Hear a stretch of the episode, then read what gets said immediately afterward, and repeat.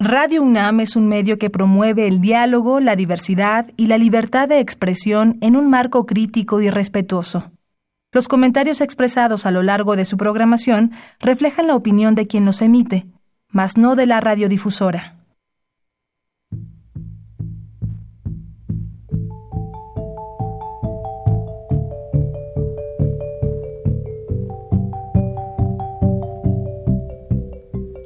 Radio Universidad Nacional y la Facultad de Economía presentan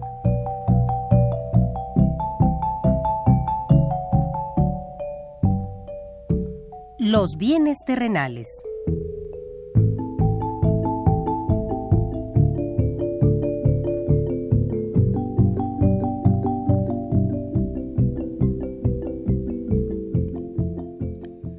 Bienvenidos a este espacio radiofónico de la Facultad de Economía de la UNAM. Como cada semana, estamos aquí con ustedes para reflexionar sobre un tema interesante relacionado con la economía, la política, la cultura y las cuestiones sociales. En nuestra mesa de análisis participan destacados especialistas, quienes nos acompañan hoy en este estudio y como siempre, le invitamos a participar en este programa a través de sus llamadas telefónicas. Para nosotros es un gusto saber que usted desde su casa, desde su oficina o en el lugar donde se encuentre, se interesa en el tema que tratamos. Nuestro número 5536 8989. Repito con mucho gusto, 5536 89 89.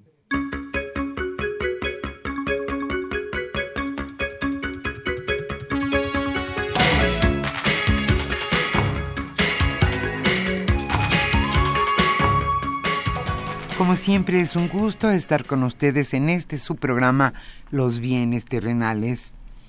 El tema que hoy se abordará en nuestra mesa de análisis es uno que tiene que ver con todos los mexicanos, sin lugar a dudas, y que ocupa un lugar preponderante en la agenda nacional. Hoy hablaremos sobre la política alimentaria. Roberto Cabral Bowling charlará hoy con dos especialistas en el tema, Yolanda Trápaga Delfín y Luis Gómez Oliver. Ambos son catedráticos de nuestra facultad, la Facultad de Economía de la UNAM. El tema la política alimentaria a debate. Como siempre, le invitamos a participar en este programa a través de sus llamadas telefónicas. Nuestro número 5536 8989. Hoy estaremos obsequiando a los primeros radioescuches que se comuniquen a este programa el libro titulado Fundamentos de la Política Económica en México 1910-2010 la coordinadora de este libro fue María Eugenia Romero Sotelo. Antes de iniciar nuestra mesa de análisis, que como le decíamos tratará sobre la política alimentaria en nuestro país, le invitamos a escuchar, como siempre, lo más destacado en materia económica que sucedió durante esta semana.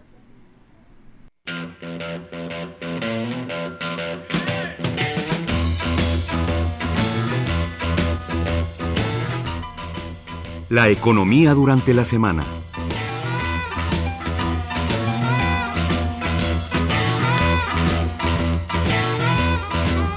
El Tratado de Libre Comercio de América del Norte no se va a negociar con presiones. Durante una conferencia para informar sobre los avances de las zonas económicas especiales, Eduardo Sánchez, vocero de la Presidencia de la República, se refirió al Tratado de Libre Comercio y él señaló que quede muy claro, México no va a negociar a base de presiones. Se tiene muy claro que es conveniente y que no es conveniente. No nos vamos a precipitar a llegar a un acuerdo.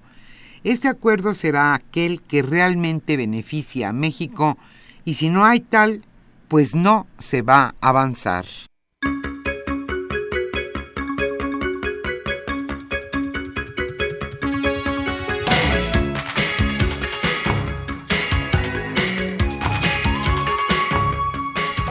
Por su parte, el secretario de Economía señaló que hay probabilidad de 40% de cerrar el Tratado de Libre Comercio con América del Norte. El secretario de Economía, Ildefonso Guajardo, dijo este viernes que ve 40% de probabilidad de cerrar un acuerdo sobre el Tratado de Libre Comercio de América del Norte antes de las elecciones del primero de julio en nuestro país. Agregó que el éxito del proceso depende de que Estados Unidos entienda que ello requiere de equilibrios y también de flexibilidades.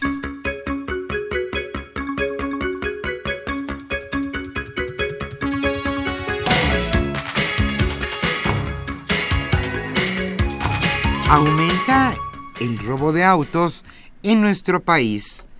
De mayo del año 2017 a abril de este año, el robo de autos asegurados alcanzó las 91.535 unidades.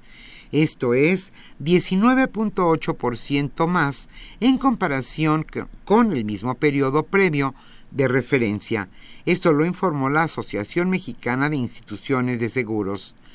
De acuerdo con este organismo, el Estado de México junto con Jalisco, ocupan los primeros lugares en el robo de autos, lo que representa casi 42% del total de los autos que se roban en nuestro país.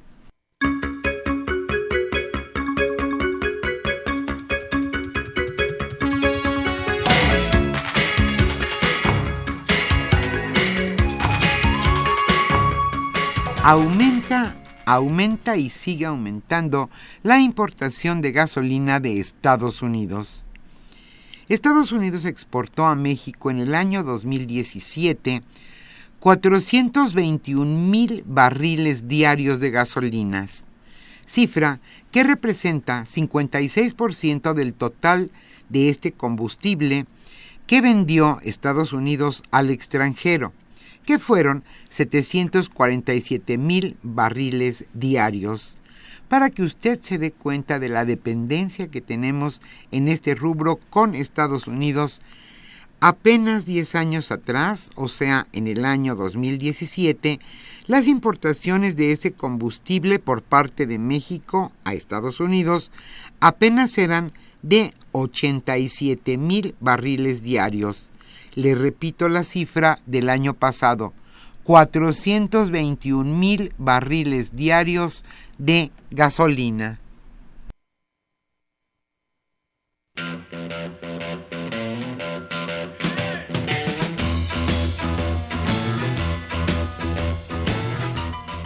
Por la Facultad de Economía.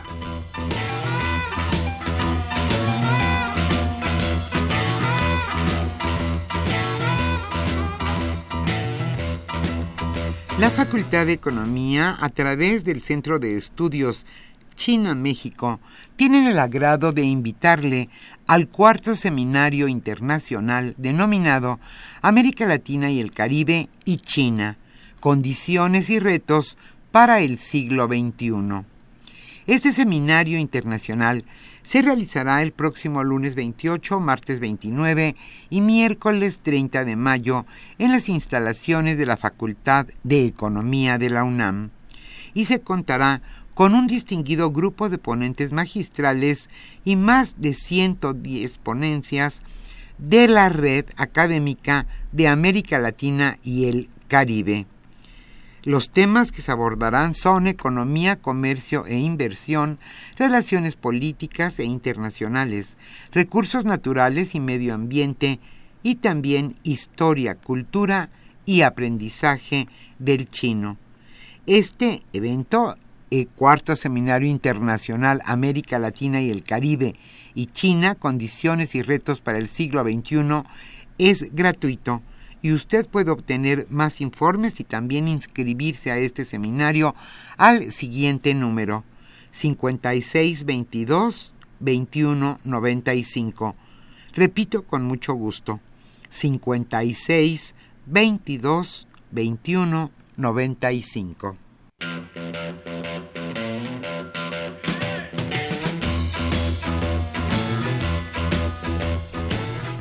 El tema de hoy...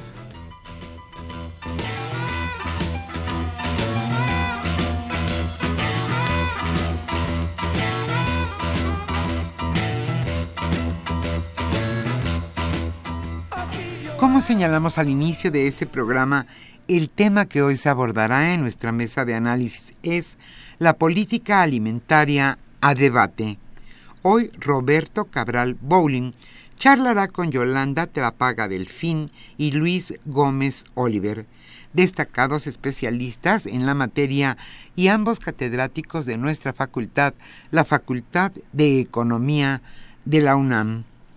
Hoy hablaremos sobre esta cuestión, le decíamos sin duda destacada en la agenda nacional, la política alimentaria. ¿Quién da las directrices de nuestra política? ¿Cuánto se importa, cuánto se exporta en este rubro? ¿Por qué es tan importante, indispensable y se tiene que tener una política definida sobre esta cuestión? Hoy ese es nuestro tema y como siempre le invitamos a participar en este programa a través de sus llamadas telefónicas. Hoy estaremos obsequiando el libro Fundamentos de la Política Económica en México 1910-2010, coordinado por María Eugenia Romero Sotelo. Le invitamos a participar en este programa y hoy vamos a hablar de la política alimentaria y vamos a estar escuchando música mexicana.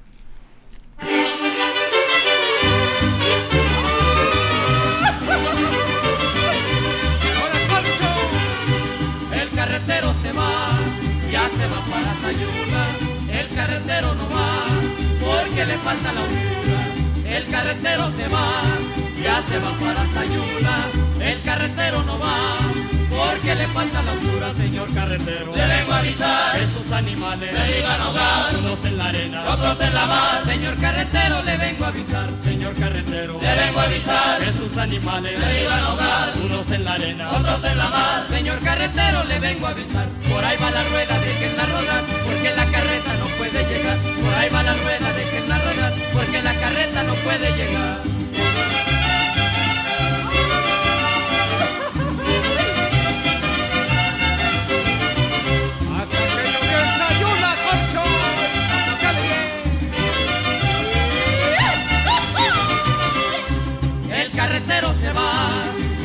Para los reyes, el carretero no va, porque le faltan los bueyes, el carretero se va, ya se va para los reyes, el carretero no va, porque le faltan los bueyes, señor carretero. A avisar que sus animales. se iban a ahogar, unos en la arena, otros en la mar. Señor carretero, le vengo a avisar, señor carretero. Le vengo a avisar que sus animales. se iban a ahogar, unos en la arena, otros en la mar. Señor carretero,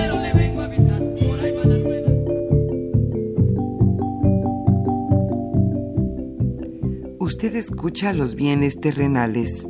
Nos interesa conocer su opinión. Le invitamos a comunicarse a este programa al teléfono 5536 89 89. Repetimos con mucho gusto, 5536 89 89.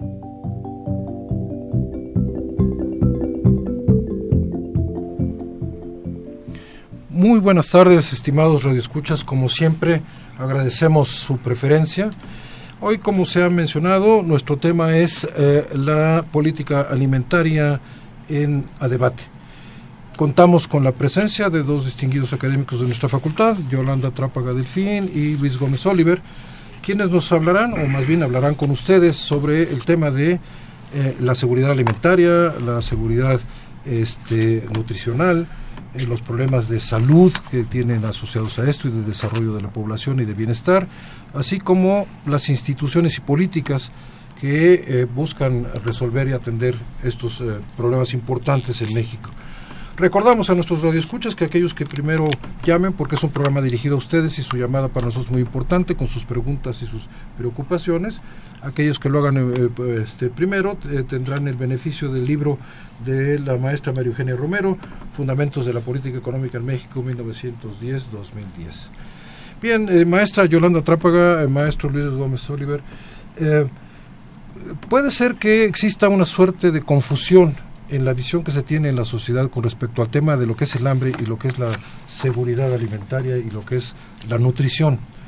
Eh, quizás valdría la pena iniciar nuestro diálogo con nuestro auditorio precisando qué significan estos conceptos y estas ideas para poder entrar entonces en análisis de lo que se ha hecho en México, de la evaluación que ha hecho el propio Coneval de la política alimentaria en nuestro país y por supuesto de los resultados de las políticas alimentarias de los últimos años eh, en nuestro país. Y tenemos entendido que la maestra Yolanda Trápaga además quisiera hacer una comparación internacional que nos permita tener una visión mucho más precisa de dónde estamos como país para satisfacer las necesidades alimentarias de la población, que no se trata simplemente de los tres temas clásicos de este eh, tema, que es, bueno, primero, desde luego, la disponibilidad de los alimentos, segundo es el acceso a los alimentos y tercero es la calidad y la forma en que los individuos, las familias, las comunidades, la sociedad tiene su alimentación para tener una vida sana, para tener una vida plena, para desarrollar todas sus capacidades.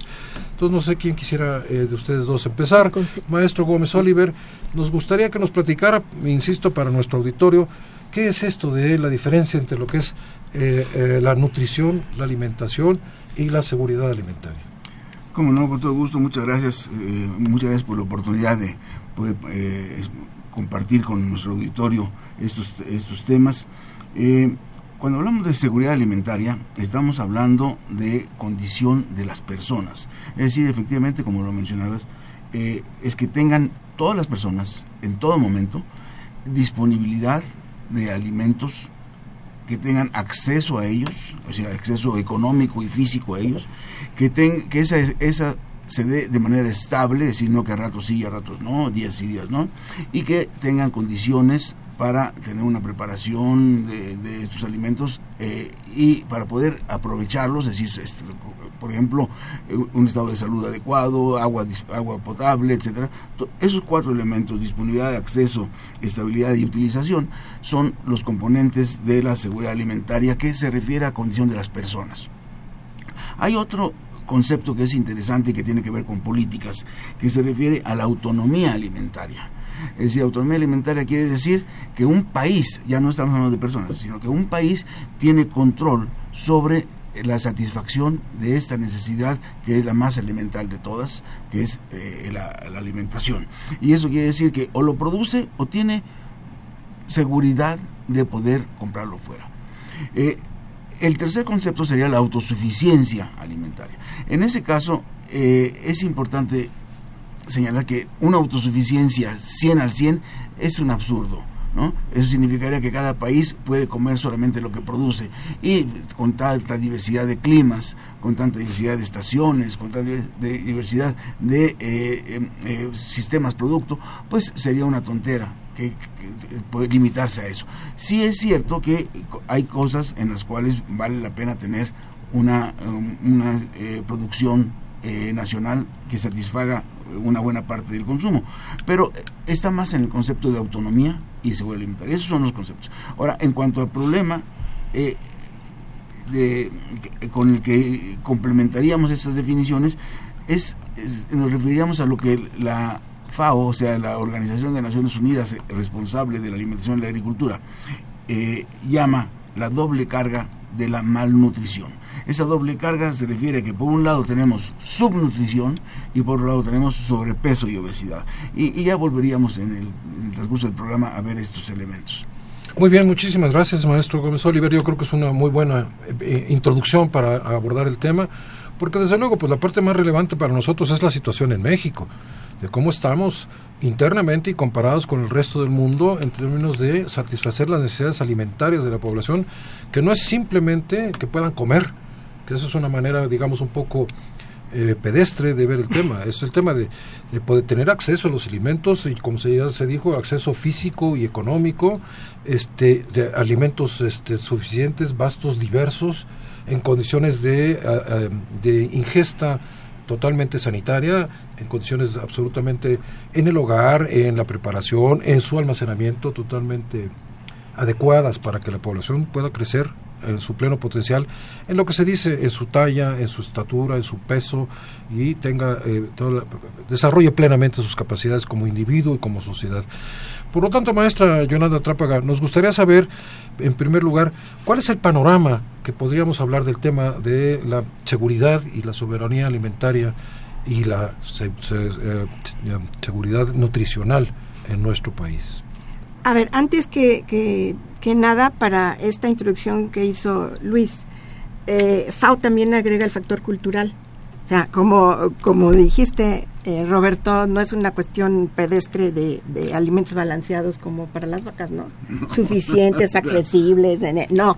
Se trata de que tenga que ver con tu historia, tu cultura, tus ecosistemas, lo cual cierra ya un modelo de comprensión del asunto.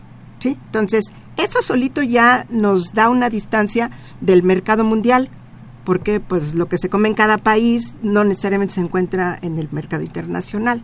Entonces habría que agregar ese asunto. Yo creo que eh, hay prejuicios en relación a comprender estos conceptos. Bueno, son técnicos desde luego, pero se politizan y entonces nos están diciendo, es que no podemos ser autosuficientes porque sería cerrar la puerta y lo que acabas de decir, nada más eh, eh, despacharnos de lo de casa. Entonces, a mí me parece que hay que ver primero qué tenemos en casa, para ver en México si las políticas han estado acordes con eso o hay una divergencia. Entonces, lo primero que yo subrayaría sería los factores físicos ¿Por qué? Porque los alimentos se producen físicamente en el campo, ¿no? No, no va uno al supermercado y esa es la matriz de los alimentos. Eh, entonces, ¿qué territorio tenemos? Sería la primera pregunta. Bueno, es un territorio que es en su mayoría árido y semiárido, ¿sí? Y que tiene una distribución de agua muy desigual. En el sur tiene, en el norte no tiene, aunque tenemos ahí presas y cosas que ha hecho la mano del hombre para hacer ahí el emporio agrícola eh, moderno. Tenemos un, eh, eh, un problema de, degradación de los suelos muy importante porque se han usado tecnologías y prácticas agrícolas inadecuadas también. Y recordemos como marco de todo esto que nuestro país es uno de los cinco megadiversos del planeta, es decir, donde hay más especies de todo, ¿sí? Y que yo siempre digo, aquí podemos eh, producir lo que sea, menos pingüinos y osos polares. Es el único ecosistema que no tenemos. Entonces, no aprovechamos esa riqueza porque pensamos al territorio como apto o no en función de una tecnología que es la de la revolución verde. La de la revolución verde implica homogeneizar el territorio, planicies, riego o como en el caso de los Estados Unidos, buen temporal, porque ellos no tienen riego en las zonas del cinturón cerealero, y nosotros no tenemos nada de eso, pero no nos pueden decir que no tenemos vocación agrícola. ¿Por qué? Pues si esta es la cuna del maíz, del cacao, del jitomate, del aguacate, de, somos un centro bábilo. ¿Qué es un centro bábilo? Un centro de origen de alimentos. Eh, hay muy pocos en el mundo, ¿sí?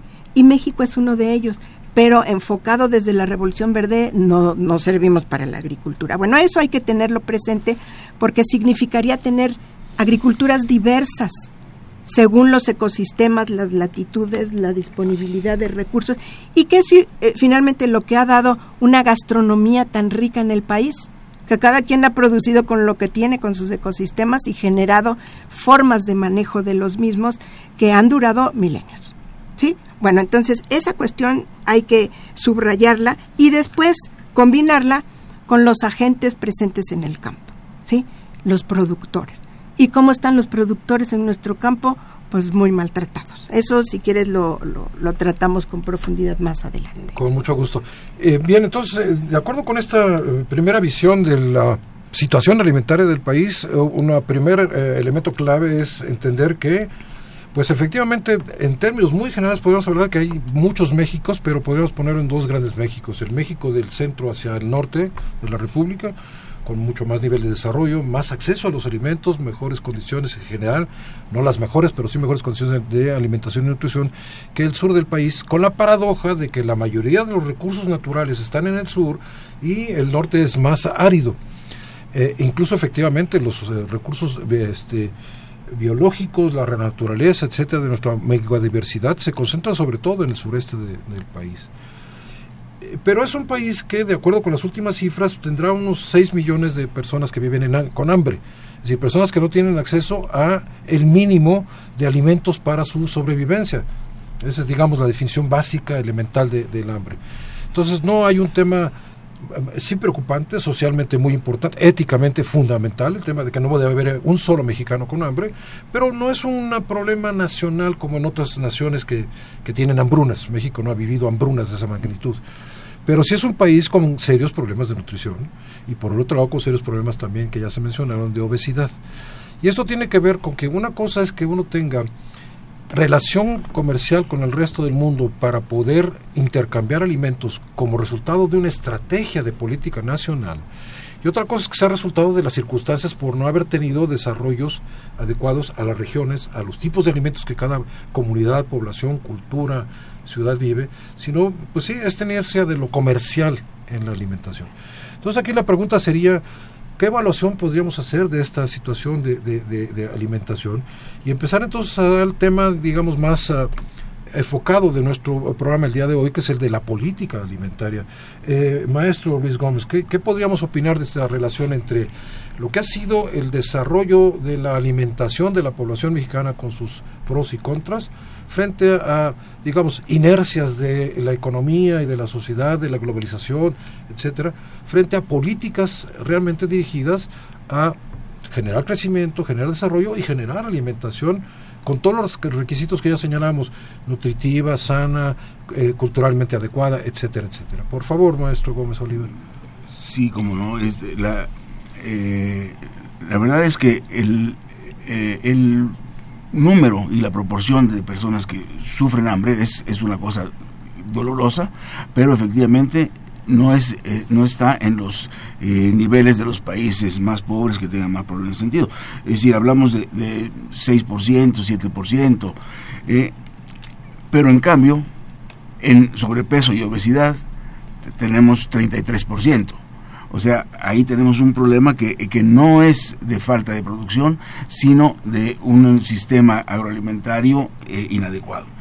Eh, y en los dos, en los dos extremos hay variables que son comunes. Eh, en buena medida, la, falta de alimentación y el, este tipo de alimentación inadecuada tiene que ver con el nivel de ingreso, el nivel de educación, el nivel de desarrollo. El nivel de ingreso es una, una cosa que, que eh, es fundamental para esto. Y bueno, en México las familias no han, hasta la fecha, no han recuperado el nivel de ingreso familiar que tenían al inicio de los 90. O sea, eh, la economía puede ir creciendo, el PIB puede ir creciendo lentamente, eh, pero ahí es, en el PIB está, o sea, en el Producto Interno Bruto, está todos los gastos de gobierno, toda la infraestructura, todas las empresas, todas las fábricas, pero el dinero del bolsillo de las familias, el promedio, no se ha recuperado al nivel que había al inicio de los 90. Ese es por un lado en promedio. Pero los promedios ocultan muchas cosas. Es decir, alguien dice, bueno, eh, eh, la doctora Yolanda se comió dos pollos, Raúl no comió pollo, en promedio cada quien comió un pollo, ¿no? Entonces eso, no, los promedios no funcionan así. Y resulta que eh, el decil uno, o sea, la décima parte de la población eh, más pobre, eh, tiene menos del 2% del ingreso. Y el decil 10, o sea, el 10% más rico, tiene el 40% del ingreso.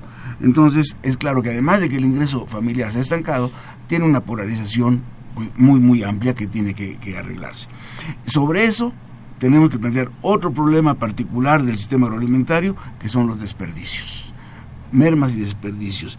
Eh, en México, 220 kilos por persona al año de pérdida.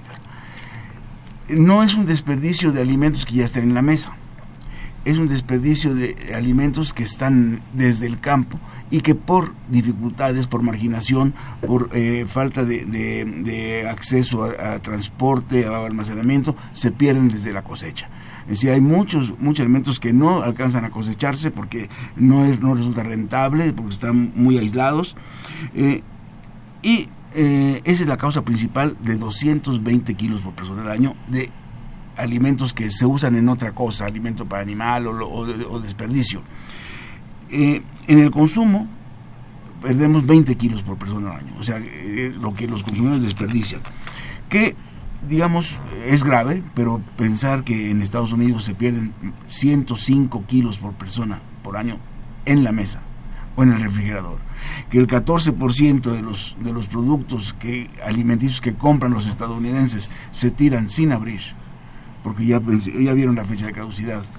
Entonces, eh, ese problema de desperdicio, en nuestro caso, es un problema de marginación rural y la marginación rural nos afecta esto, nos afecta la producción, nos afecta el medio ambiente, nos afecta los recursos naturales, nos afecta la base para todo este trabajo. Y en, el, medio, en el medio rural se produce casi la totalidad de los alimentos y una gran parte de las personas que tienen problemas de subnutrición está también en el medio rural. Por lo tanto, se necesita una política de desarrollo rural junto con una política de desarrollo agroalimentario podemos ir abundando un poco más en eso. Claro, claro. Eh, y siguiendo un poco el razonamiento del maestro Gómez Oliver, lo que estamos viendo es que hay, eh, digamos, elementos estructurales que determinan eh, la manera en que en México se satisfacen las necesidades alimentarias de la población en todos sentidos. Desde, como ya lo mencionaba hace un rato la maestra Yolanda Trápaga, la división que hay en la forma en que se producen los alimentos, tanto en la forma de apropiación de la tierra como las tecnologías, como el acceso al mercado, los mecanismos de comercialización, los mecanismos de almacenamiento, eh, los mecanismos incluso de desperdicio de alimentos que ya se mencionó.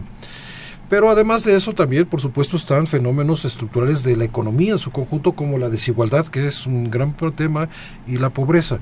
Entonces, maestra Yolanda Trápaga, me gustaría escuchar de su parte la opinión de cómo se relaciona este problema de eh, las condiciones estructurales de la alimentación de la población mexicana y de todo este tema de la alimentación con políticas que desde hace muchos años se han tratado de aplicar para combatir la pobreza, combatir el hambre, eh, mejorar las condiciones de igualdad, pero que en realidad este, estamos cada vez peor, no estamos mejorando significativamente, sobre todo en el tema de, como ya se mencionó, la nutrición.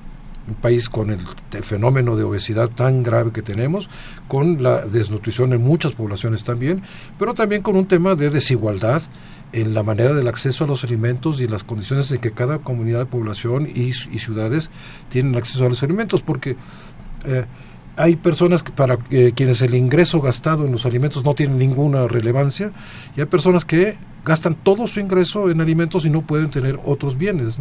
Por favor, maestra Yolanda Trapaga. Bueno, esta cuestión de, de, la estructura en la que se reproducen estos fenómenos de desnutrición y desnutrición obesa, porque la obesidad es una forma de desnutrición también, ¿no? Entonces, pues todos estamos desnutridos en este país, finalmente son pocos los que se salvan en esos términos, ¿no? Eh, es además de una cuestión de, calorías de, y, y, de calidad, es una cuestión de el la forma de funcionar en la que estamos inmersos.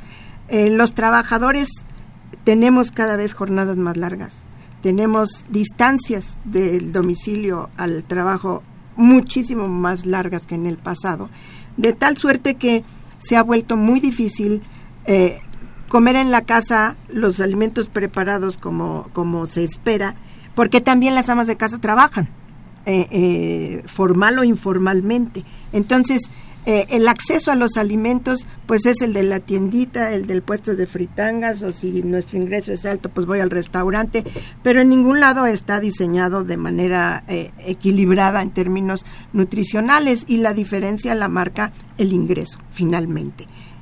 El ingreso, ¿cómo decidimos gastarlo? Pues hay una propaganda y una publicidad en los medios de comunicación que no nos dejan enterarnos realmente de lo que es pertinente consumir. Eso es un, peso muy importante en contra del gasto en alimentos. Cuando tenemos un promedio de gasto en alimentos eh, del treinta y tantos por ciento, que es altísimo. En Estados Unidos es el 6% de, del ingreso promedio lo que se dedica a alimentos. Es además el gasto más bajo de los países de la OCDE. Claro. Perdón, hay una pregunta, maestra Yolanda Trapaga, porque todos tenemos una imagen que creo que es correcta de que parte de este problema de acceso a los alimentos que usted señalaba como parte de la falta de publicidad de cómo tener una dieta mucho más eh, nutricional, más sana, eh, tiene, que ver, tiene también que ver con la comercialización de las grandes empresas, no solamente productoras de alimentos o las cadenas de distribución, sino con el problema de cómo accede uno a esto el ejemplo famoso que todos tenemos. En nuestras poblaciones rurales la gente prefiere tomar un refresco de gaseoso, una Coca-Cola, una Pepsi-Cola, que tomar una eh, bebida mucho más sana y más nutritiva, simplemente porque no tiene acceso, no es porque quiera o no, sino porque no tiene acceso. Pero ya también sucede en las zonas urbanas. Si la gente, eh, como señalaban ustedes, tiene distancias muy grandes entre su trabajo y su domicilio, tiene que comer en la calle, y en la calle lo que hay son tienditas, estas ahora cadenas modernas, de alimentos que no son precisamente los más adecuados. ¿Qué podemos decir de esto, maestra Yolanda Trapoyo? Bueno, esto es un, un factor de intervención de la industria de alimentos. La industria de alimentos no está diseñada para beneficiar eh, eh, el capítulo nutrición, pues sino para ofrecer cosas que sean atractivas y se obtenga una ganancia de esto. Eh, muchas son transnacionales, incluyendo las nacionales como Bimbo, ¿no? Entonces, sabemos que ni siquiera las etiquetas son comprensibles. Si uno tuviera la, la voluntad de, elegir correctamente, pues hay una cantidad de, ingredientes que quién sabe qué son. Eh, ahí los especialistas dicen, eh, cuando tiene más de tres ingredientes un alimento que no se puede leer, no te lo comas. Entonces no comeríamos nada, ¿no? De acuerdo a cómo está configurado el mercado y la oferta que tenemos de bienes industrializados. Entonces, esto es eh, en, esta sociedad donde nos dicen que tenemos muchas oportunidades para escoger opciones, sí, pero están en un rango que no es el adecuado para lo que necesitamos. Entonces, ¿el adecuado cuál sería? Pues irte a comprar tu kilo de tortillas y, eh, en fin, cosas al mercado que te compraras unas cosas en fresco. Eh, eso es imposible.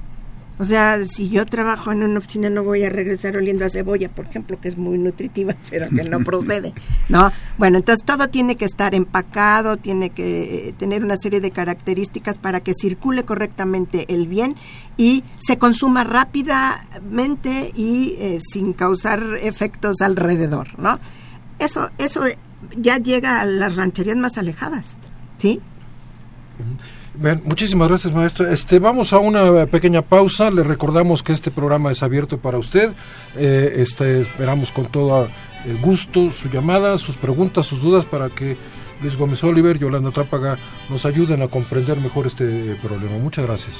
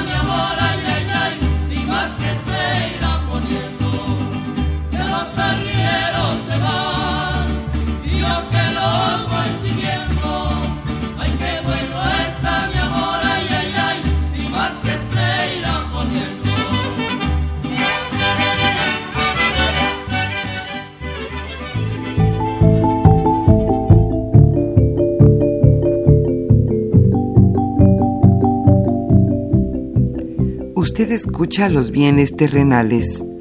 Nos interesa conocer su opinión. Le invitamos a comunicarse a este programa al teléfono 5536 89 89. Repetimos con mucho gusto, 5536 89 89.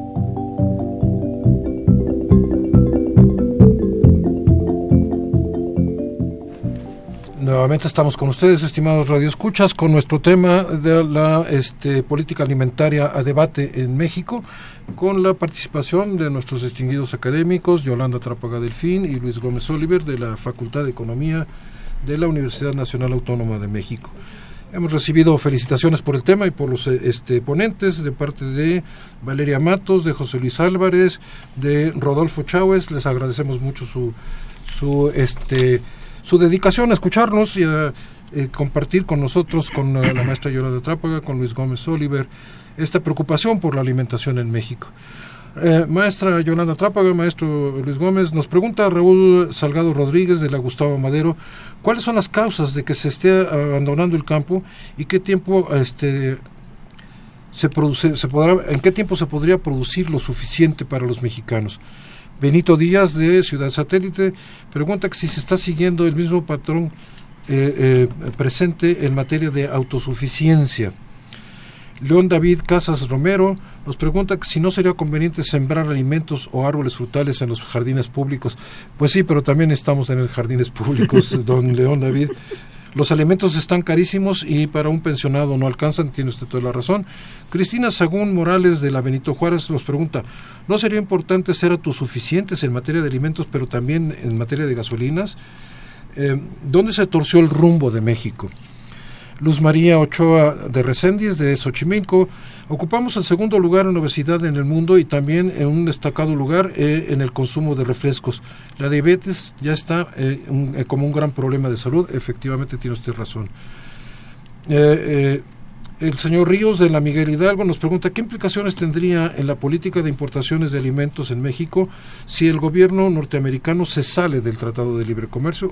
Una pregunta importante. Raúl Ortega Rentería de la Miguel Hidalgo, es muy importante el problema de los alimentos porque personas y grupos que no tienen trabajo y tienen, no tienen acceso a los satisfactores básicos indispensables para alimentarse.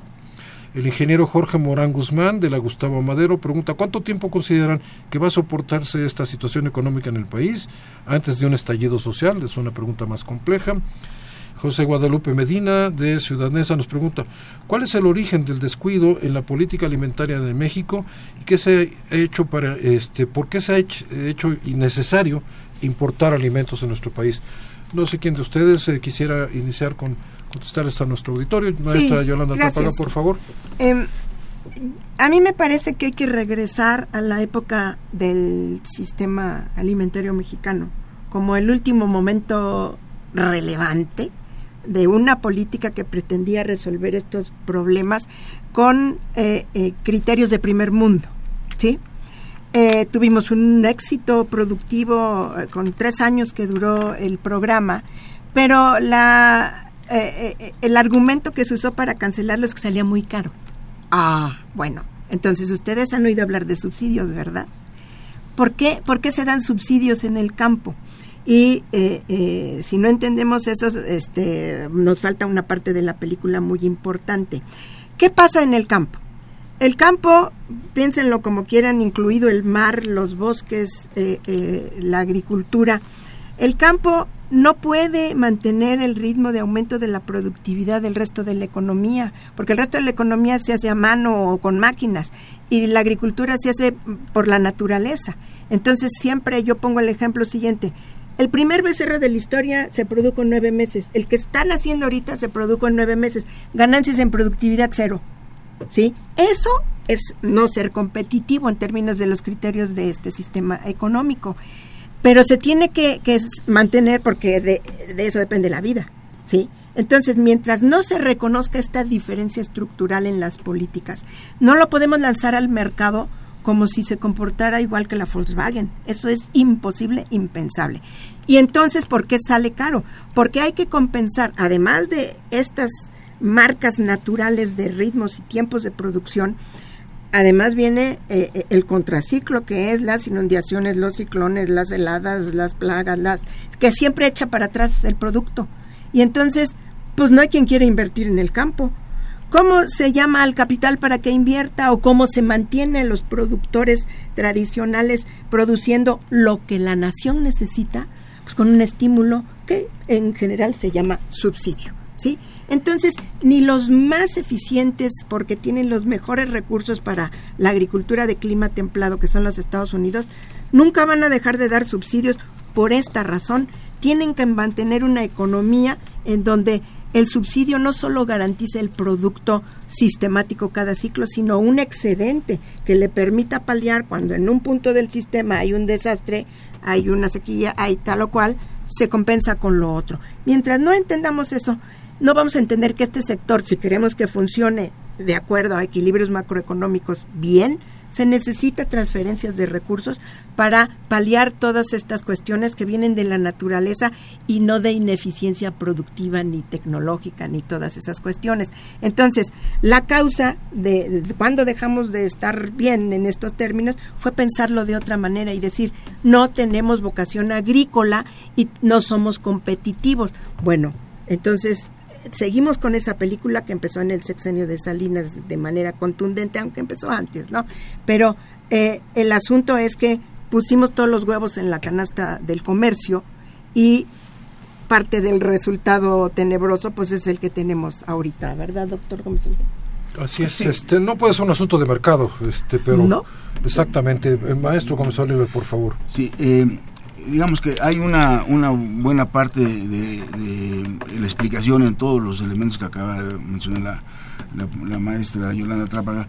Eh, y también hay una situación donde a- esas limitantes naturales que pueden en alguna medida ser superadas, como por ejemplo el, el becerro sigue dando nueve meses, pero un pollo pasó de ser varios, de varios meses a unas cuantas semanas. Eh, y hay otros, otros productos que también se han acelerado. Y hay, hay aspectos que podrían mejorarse a pesar de las limitaciones naturales eh, y que no ocurre fundamentalmente por la marginalidad que existe en el medio rural.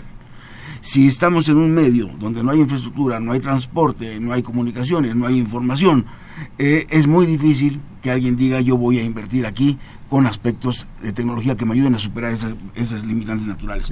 Eh, el gobierno impulsa un fuerte gasto en el campo. Son 330 mil millones de pesos.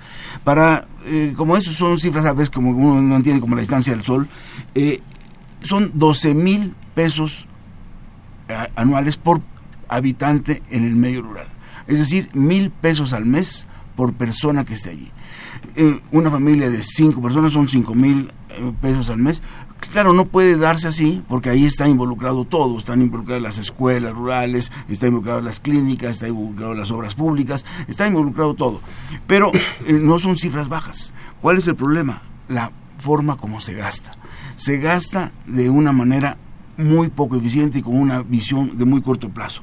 El grueso de esos 330 mil, más de 200 mil, se dan a la gente para apoyarla, para aliviarle la pobreza.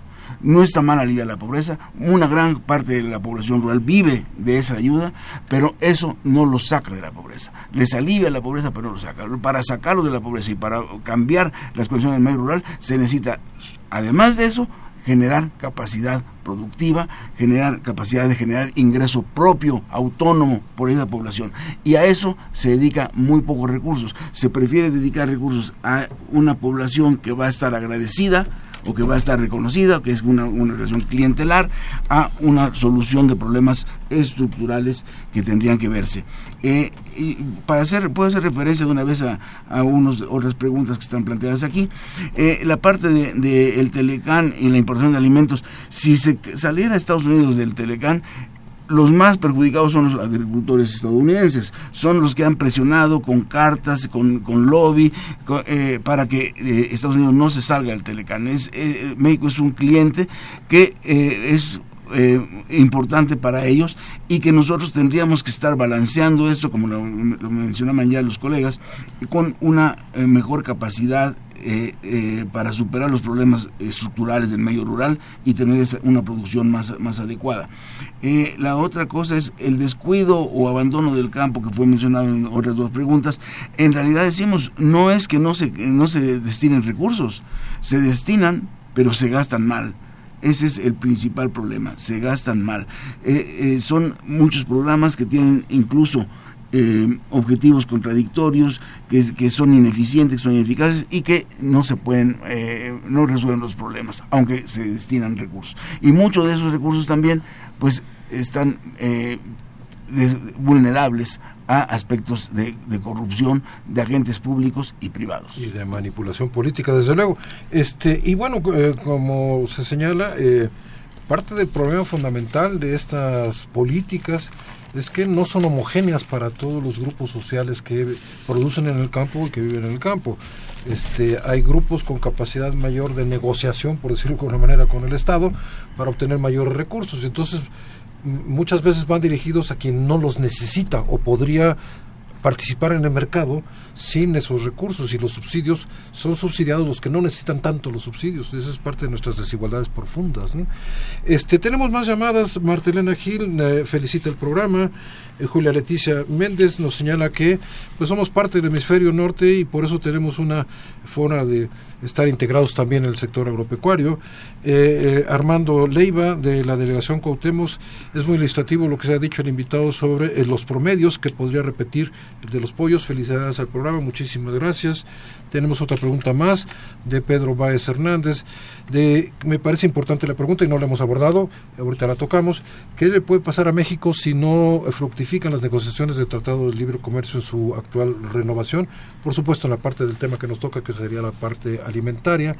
Eh, y quisiera agregarle este tema, otro tema que tampoco hemos tocado, el de la comparación de las políticas nacionales con algunos elementos internacionales, porque por ejemplo, ya se mencionó, si en algún lugar del mundo hay subsidios a la agricultura que mantiene la agricultura como un sector competitivo con tecnología de punta, es en Estados Unidos, es un país con enorme cantidad de subsidios a la agricultura. No es un problema nada más efectivamente de subsidios, efectivamente ha habido progreso tecnológico de alguna manera, pero otra vez es un progreso tecnológico muy desigual y dirigido a satisfacer más bien el negocio de la producción y venta de alimentos que una política alimentaria nacional. Entonces me gustaría, maestra Yolanda Trápaga, maestro Gómez Oliver, que tocáramos estos eh, eh, temas. Bueno, la política alimentaria en este sistema supone que la gente tiene que tener recursos para acceder y si no tiene que haber asistencialismo. Entonces eso ya eh, sesga cualquier política porque en, en, ausencia de opciones productivas o suficientes opciones productivas, pues siempre vamos a tener esta parte que no es aceptable, ¿sí? Entonces, yo quiero hacer referencia al caso chino eh, en el siguiente en el siguiente sentido. China da eh, eh, como, como porcentaje de su producto da tres veces casi más subsidios que los Estados Unidos. ¿eh? Claro, pues si lo llevamos a per cápita, pues se hace pinole entre tantos chinos, ¿no? Sí, teniendo en cuenta que eh, son 600 millones de agricultores, no es cualquier cosa, ¿no? Pero el, el, el, el énfasis en el campo viene de que sí pasaron hambrunas espeluznantes eh, en ese país y de que entienden perfectamente que para que haya equilibrios y paz, el campo tiene que estar también eh, bien vinculado al resto de la economía y la gente bien servida en términos de su bienestar, repito, redundando, ¿no? Bueno, entonces, ¿qué en la época de Mao, qué fue una experiencia que yo no conozco de otro país, que fue reconocer por parte de Mao que los la reproducción de la gente no se podía bastar de lo que obtenían del campo. Ahí mucho era en especie, ¿sí? lo de menos es si es monetario o en especie, pero no bastaba. Entonces, ¿qué hizo Mao? Llevó industria al campo, ¿sí? ¿Qué tipo de industria? Llevó industria ligera para satisfacer las necesidades de las localidades. Entonces empezaron con industrias tan, tan elementales como cepillos de dientes, este, guaraches, este, los zapatos chinos que todos conocemos de tela negra, eh, cosas para la vida cotidiana y se fueron especializando en juguetes, en textiles que pesan mucho todavía en la exportación eh, eh, del, modelo chino. Entonces, lo que entendió muy bien Mao fue que había que complementar porque nunca la agricultura solita iba a poder ser equivalente a los ingresos urbanos. Entonces, nosotros hemos abandonado el campo en esos términos. No hay una política para complementar. Solamente se dice, hay que transformar el producto agrícola. No solo. Se puede tener, y además tenemos la base de las artesanías que puede ser un, inicio para eh, empresas mucho más eh, eh, sofisticadas. Entonces, aquí no hay una política rural, por más que hablemos de desarrollo y esas cosas, la política ha sido que la gente se vaya del campo desde Salinas justamente para compactar la tierra. Eso no ha sucedido, sí, lo cual es muy interesante porque los, los campesinos se aferran a, que tienen tierra y que cuando menos pueden comer de eso. Y completando lo que digo del caso chino, en 2008 eso cambió, no me voy a referir a eso, pero hasta 2008, después de la apertura, eh, ahí tienen un sistema de tenencia de la tierra igual que en México que es usufructo y no propiedad, es propiedad del Estado, entonces no la pueden vender, etcétera. Hasta 2008, no me voy a meter en más Honduras. Pero obligatoriamente una parte de la explotación es para producir alimentos para autoconsumo, con lo cual garantizaba el acceso a los alimentos, ¿sí? Sin necesidad de pasar por requisitos monetarios ni de mercado y mantener una paz en el campo, cuando menos a cierto nivel. Eso es apasionantemente eh, interesante porque sí lograron los objetivos que han querido eh, eh, este, obtener en la República Popular, ¿no? Eso se está alejando ya porque están tratando de compactar la tierra y los campesinos pueden alquilar o vender sus derechos, no la tierra, ¿sí? Para que se compacten y se hagan grandes explotaciones y se produzca de la manera revolución verde breve, ¿sí? Y eh, eh, junto con un complemento buscando producir, no comprar, producir en el exterior. Entonces han especializado a Brasil y Argentina para producir soya, por ejemplo. ¿Sí? y no depender solamente de los Estados Unidos. Es un modelo muy interesante, muy depredador, porque la tecnología que usan pues es la misma que usamos todos, ¿sí? Eh, pero en términos de concepción, de estabilidad, de paz, de, de abasto y la regla es somos autosuficientes en granos. Eso no se negocia y ellos hablan de que hay que controlar el tazón de arroz, como los gringos hablan de eh, la canasta de pan. Ellos tienen que controlar su canasta de pan. Nosotros no controlamos nada, ¿sí? Nada. Esa es la gran diferencia. Bueno. Gracias, eh, maestro Gómez Oliver. Con respecto a, los riesgos de salir del Tratado de Libre Comercio para la política alimentaria del país. Sí, eh, en realidad eh, nosotros estamos comprando, somos un cliente muy importante para Estados Unidos, los más perjudicados serían los agricultores de Estados Unidos, pero digamos que en, el mercado, en el mercado mundial, hay otros proveedores, está por ejemplo Brasil está el eh, Argentina, Sudamérica y pues, todavía quedaría eh, los, países de eh, Europa Oriental. Pero saliendo del tratado no quiere decir que salimos, de, que ya no compramos. O sea, no, es lo mismo, ya no estamos en el tratado, allá no compramos. Lo más probable es que siguiéramos comprando, aunque con, menos certidumbre y con, con, una dificultad un poco mayor y con algunos impuestos que México podría poner. pero el comercio se va a seguir dando, entre Estados Unidos y México, como se daba antes del tratado. Eh, ya antes del tratado el 80% de nuestras ventas eran en Estados Unidos. El, con el tratado eh, sigue siendo 80%.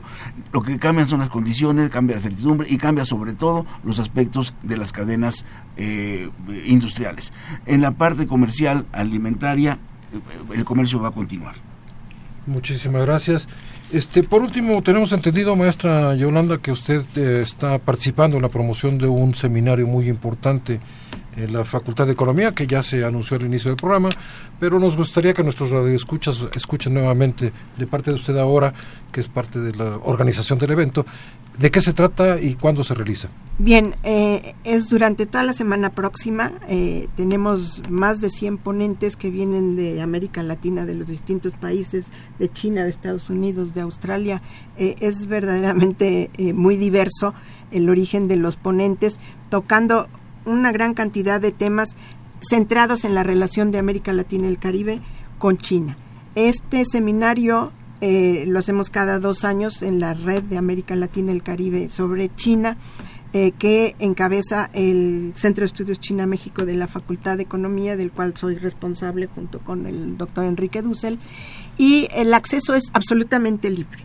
Eh, va a haber desde luego venta de libros que al concentrarse la temática eh, eh, no van a tener que ir un día al Colegio de México, otro día acá, otro día allá. eso también es interesante y van a poder establecer relaciones con muchísimos de los ponentes que han leído y que ahora los vamos a tener ahí en vivo y a todo color. ¿En los distintos edificios de la facultad? En, solamente en el edificio B es el anexo al edificio principal que está sobre el circuito interior.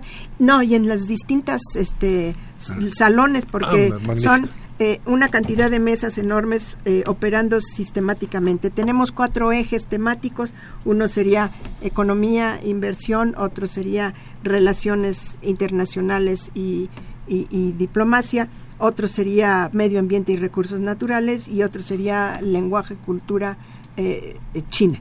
Entonces, eh, eh, están invitados. Es un evento que en América Latina no hay otro igual por su magnitud y el, nivel de los ponentes. Bien, pues como siempre el tiempo siempre es una limitante. Le agradecemos mucho a todos ustedes, nuestros estimados radioescuchas, eh, este programa Los Bienes Terrenales de la Facultad de Economía de la Universidad Nacional Autónoma de México con el placer de haber contado con la presencia de Luis Gómez Oliver y de Yolanda Trápaga.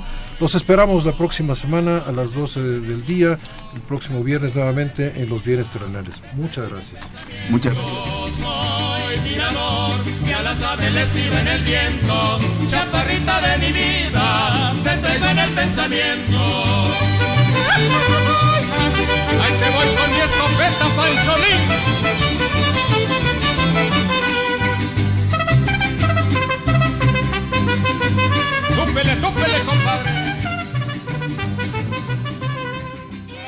Agradecemos su atención y participación en este programa a través de sus llamadas telefónicas y la invitamos la próxima semana a la misma hora en otro programa más de los bienes terrenales.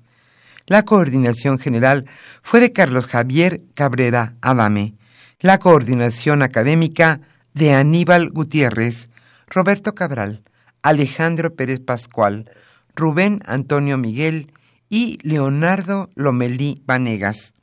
En los controles técnicos, nuestro compañero Humberto Sánchez Castrejón y en la voz y producción su amiga Irma Espinosa, quien se despide de ustedes y le desea un agradable fin de semana.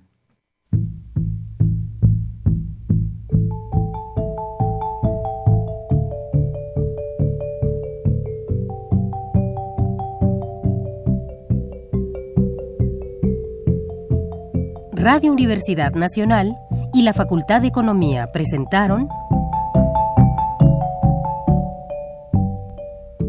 Los bienes terrenales